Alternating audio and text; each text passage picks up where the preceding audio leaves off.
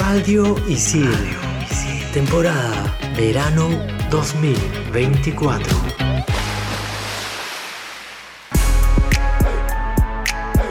¿Sabías que? En el 2019 se abrió el Museo de los Memes en Nueva York. Este museo no convencional exhibe y celebra algunos de los memes más icónicos de la historia de Internet, reconociendo su impacto cultural. Hoy, en Explícame esto, memes. Bien, para terminar la clase, ¿alguna pregunta, chicas y chicos? Sí, yo. ¿Es mejor el vacío de la vida o la vida eterna después de la muerte? Ajá. Yo tengo otra. ¿Vivimos en un sistema económico y social de esclavitud moderna? Ok. Si existen las realidades paralelas, ¿cómo sabemos si estamos en la realidad o la paralela? Ya. Y cuando quieres dejar de pensar en algo, ¿estás pensando en dejar de pensar en algo? ¿Qué? ¿Qué? Bueno, estoy seguro que para todo esto hay una explicación. ¿O no? Aquí empieza. Explícame esto por Radio Isil.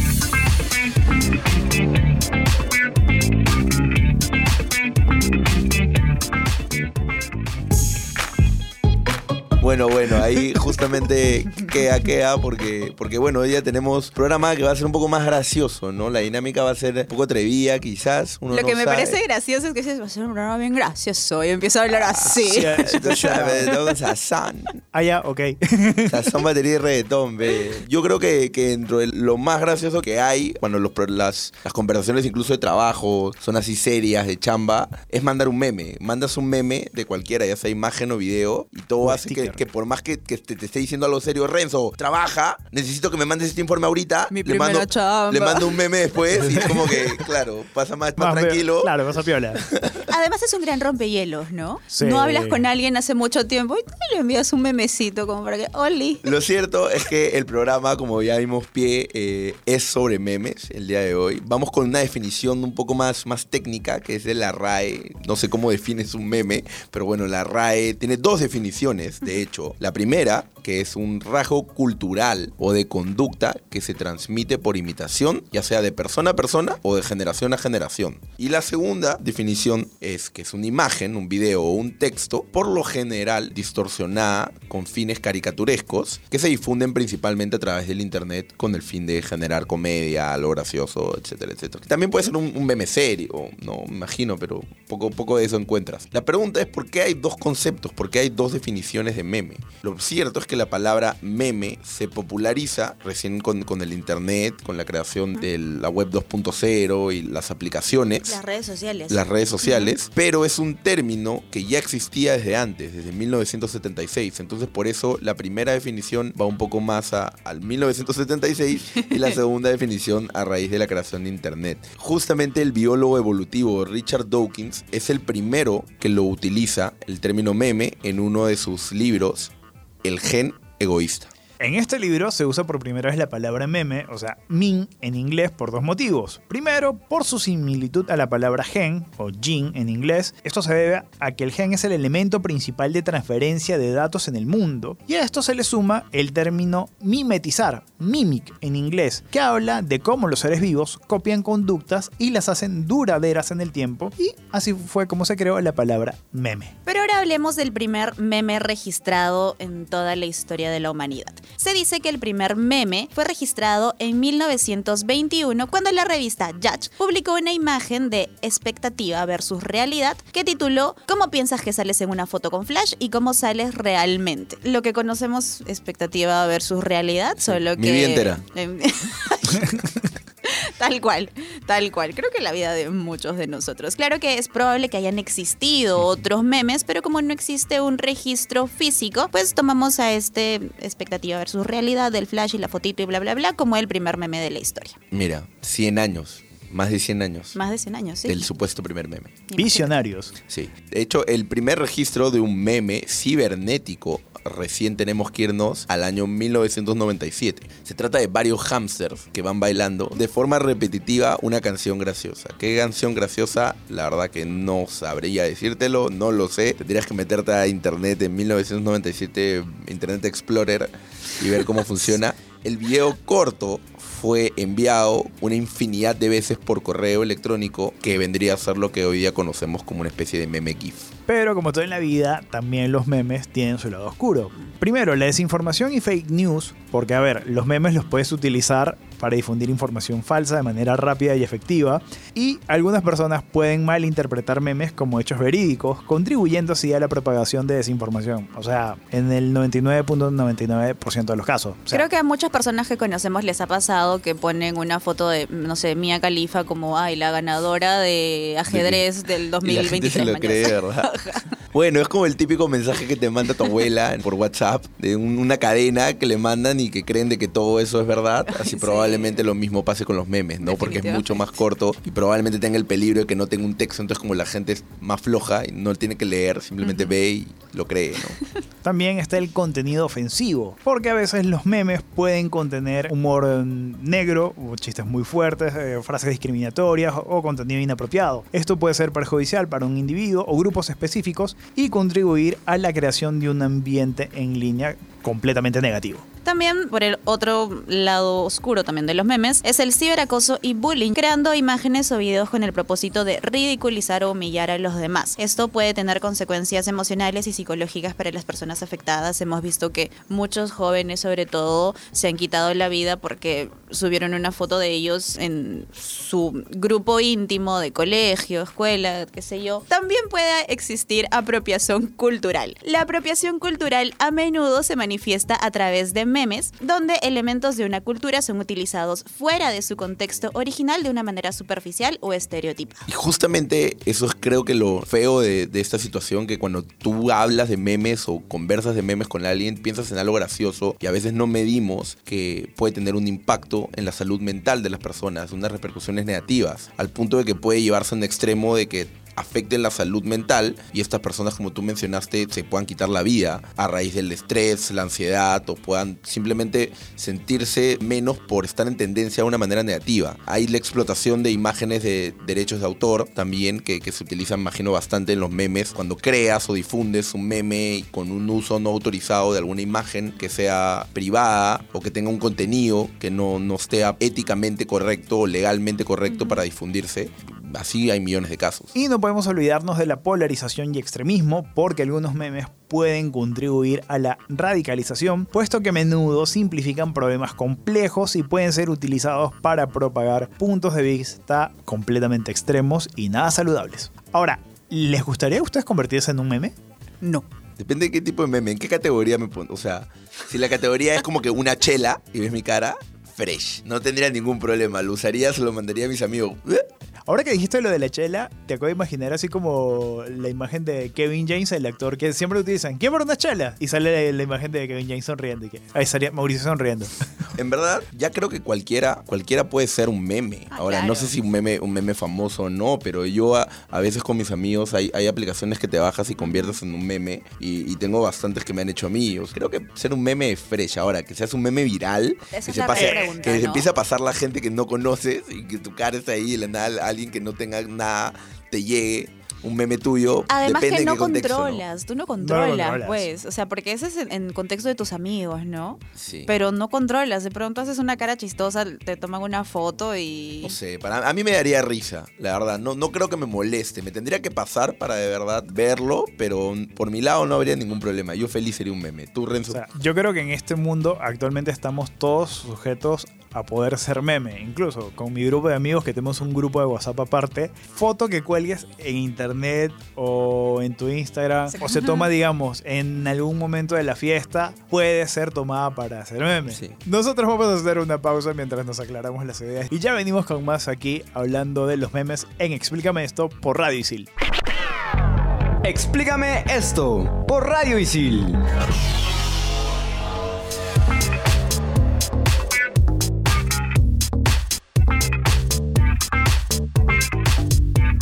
Estamos de regreso aquí en Explícame esto por Radio Isil con el segundo bloque y la frase célebre. La frase célebre llega gracias a Cillian Murphy, que es un meme. Aunque ustedes no lo crean, por muy corta que sea, Cillian Murphy sí dijo esta frase. Pueden buscar el video en internet, es una entrevista donde le preguntan su opinión sobre los memes que han hecho de él y él dijo, pero, ¿qué es un meme? De hecho, deben haber memes de Cillian Murphy diciendo que es un meme. Claro. de haber un meme del meme. O sea, en verdad, si lo catalogamos así, hay distintos tipos de humor digital.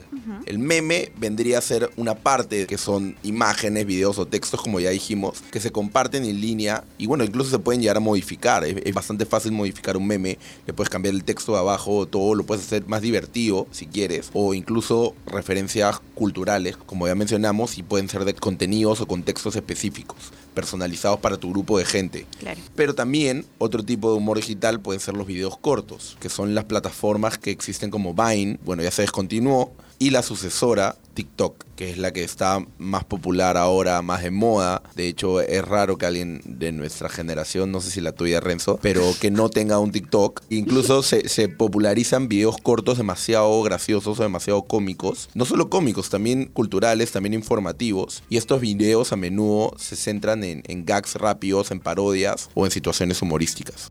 Carmen, tú que estás dentro de mi generación, ¿tienes TikTok? Claro. Ah, que- perteneces a su generación. ¿Ah, sí? Ya eres un meme andante. Eso no tiene que ver con las generaciones, creo.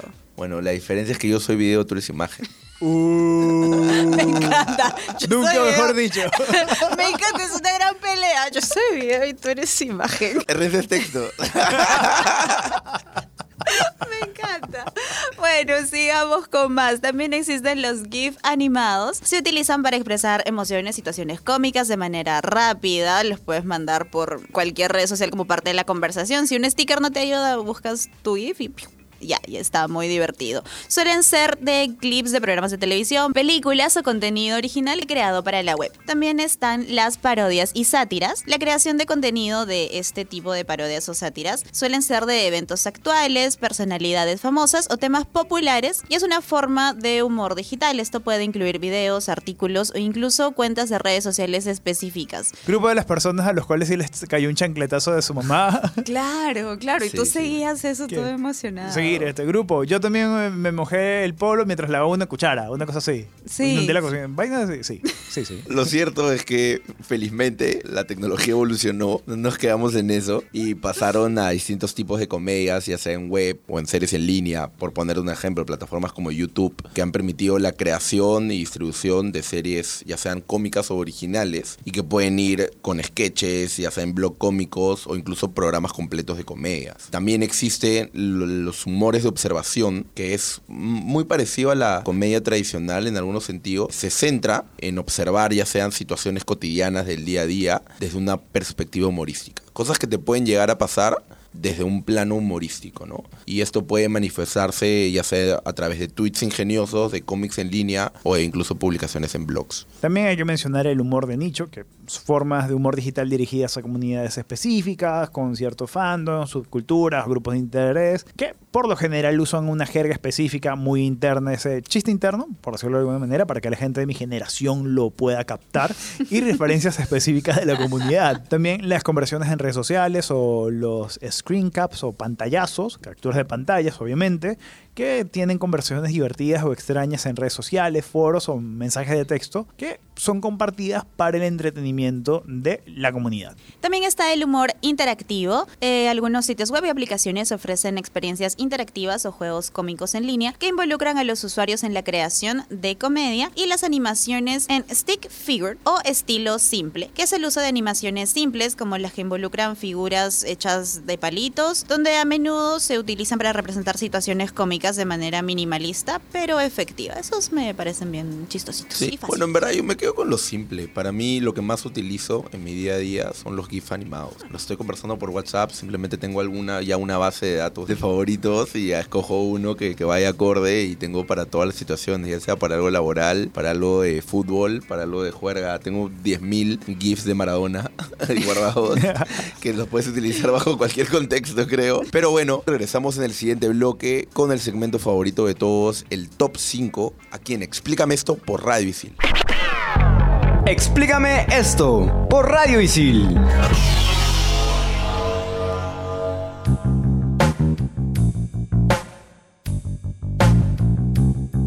Regresamos a Explícame esto por Radio Isil. Estamos en el top 5, la parte final del programa. Y obviamente vamos a hablar de los memes más virales. Top 5. Top 5.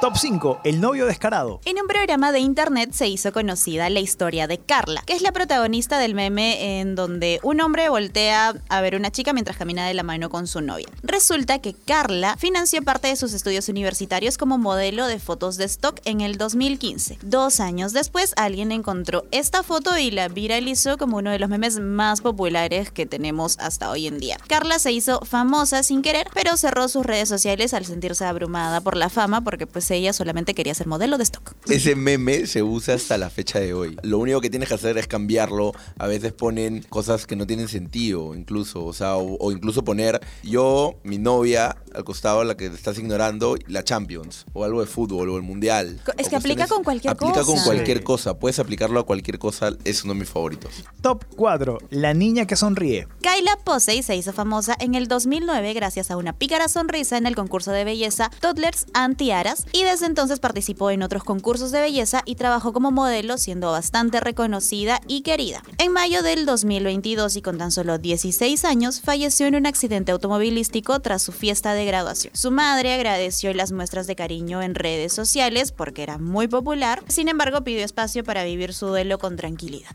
Ese meme lo he visto bastantes veces y casi siempre viene relacionado con una sonrisa de traviesa de algo hice o de, o de claro, me interesa acabarme, me comí el último pedazo de torta de chocolate o cosas así, ¿no? Claro. E- Esa es la, la primera imagen que se me viene a la mente cuando lo recuerdo, cuando lo veo. Top 3. El hombre que parpadea. Drew Sacanlon, editor y locutor, se hizo conocido en el 2013 por el meme de El hombre que parpadea. Al inicio se sintió feliz pero abrumado por su repentina fama. Sin embargo, usó ese reconocimiento para hacer una gran colecta en favor de contribuir con las investigaciones para la esclerosis múltiple. Con esta frase, Hola Internet, soy Drew y esta es mi Si este GIF alguna vez te ha traído alegría en el pasado, humildemente te pido que consideres hacer una donación a la Sociedad Nacional de EM. Significaría mucho para mí y para aquellos que conozco afectados por la enfermedad. Bueno, es otro, otro meme viral, pero este casi siempre se relacionó, creo yo, con un tipo de escenario en el que te escuché y no me interesa. O sea, mirando los ojos para el lado como diciendo, ok,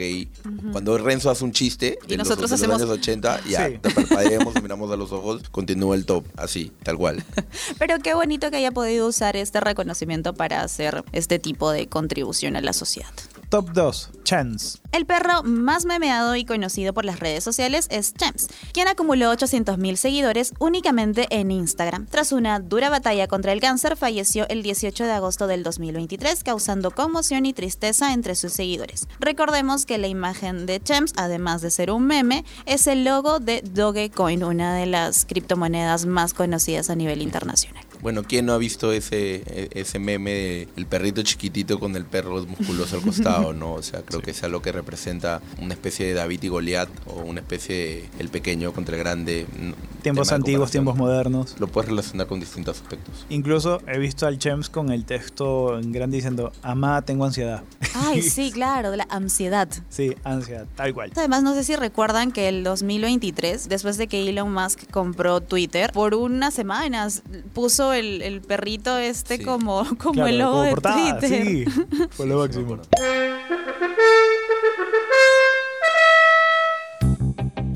Top 1. Los memes de Julio. Julio Iglesias comentó en una entrevista a la revista Hola que se sentía tranquilo e incluso feliz de que se utilice su imagen para referirse al mes de julio. Comentó que si esa es una forma para que un joven de 15 años sepa quién es Julio Iglesias, bienvenidos sean los memes y que además él iba a seguir sacándose fotos para que existan muchos más memes de Julio se acerca. Bueno, ese la verdad, tengo que ser, ser sincero, totalmente sincero, no lo había visto. ¿No? Oye, pero en julio, todo el mundo, Julio se acerca y pone la foto de Julio Iglesias. O Julio O sea, me está. Claro, lo entiendo, pero matando. no- nunca lo había, No. nunca lo había visto. Había escuchado Wow. Julio se acerca en modo referencia a un artista, a alguien que se llame Julio. Oigan, ¿se han dado cuenta que hay gente que conversa con memes? O sea, no necesariamente te los manda por WhatsApp o, o- o Instagram, qué sé yo, sino bla, bla, bla, memes. Sí. Las frases de memes. A mí me, me parece asombroso esa O sea, he, he escuchado como uno, pero no como una conversación. O sea, si yo te te hablo a ti con un meme. Yo te respondo no, con un meme. Y tú me Yo sí he respondes con un meme y yo te vuelvo a responder con un meme. Ya no tengo tanto. Mi cerebro no, no capa tanta información de memes. La mía o sea, me podría tener uno a la mente y si se me viene espontáneamente te lo digo, te lo grafico, te lo actúo. pero, pero después no, claro. Sí, A mí me ha costado entender muchas referencias, o sea, en ese sentido, porque mucha gente chivola, o sea, entiéndase entre 15 y 17 años. Por cierto, se cuentan algo gracioso y el otro que está escuchando al final dice, ah, XD. O sea, brother, es gracioso, pero ¿por qué XD? Y después, ok, sí, es XD, el emoji, pero utilizarlo en una conversación. Yo pienso que el XD ya está bien antiguito. Sí, pero- bien, bien, bien antiguito. Yo creo que incluso, incluso el decir F ya es antiguo. F Incluso tengo un sticker del señor Burns con la ropa de, de Jimbo que dice F como dicen los jóvenes. Así, Tal cual, y tú estás XD como dicen los... Ya no son jóvenes los que decimos XD. Yo nunca dije XD. También lo- la gente lo utilizaba cuando éramos pequeños, cuando tenía 15, 16, pero no, nunca lo escribí, nunca me pareció algo, Ay, no, algo para escribir. tampoco. O sea, no, no, no me gustó, nunca me pegué con el XD. O sea, me da un poco de vergüenza decirlo, pero soy de la generación que usaba LOL para referirse a cosas graciosas. Y eso Ay, te no. habla de la antigüedad que yo en, la tierra viendo memes. ¿Qué? ¿De la antigüedad o de la alienación que tienes? Déjame anotarlo en las cosas sin importancia. Por favor, LOL, ¿por qué dirías LOL? Lot Estoy, love. eh, soy un meme indignado ahorita, porque tú hablas español. Eres el- ¿Por el qué hombre que parpadea. ¿Por qué dirías LOL? Porque le da risa. Oh, laughing, I'm laughing, ja, ja, ja. No te ríes, entonces di Él se ríe con H, no con J. Por favor, por favor, aterrizas, ¿ok? bueno, en vista de que Mauricio está un poco Indignado. indignado el día de Venido hoy. ácido. Bueno, vamos a cerrar acá y seguramente encontraremos un meme propicio para Mauricio en El próximo programa. El probablemente. Así que nada. Y esto fue Explícame esto por Radio Isil. Radio Isil.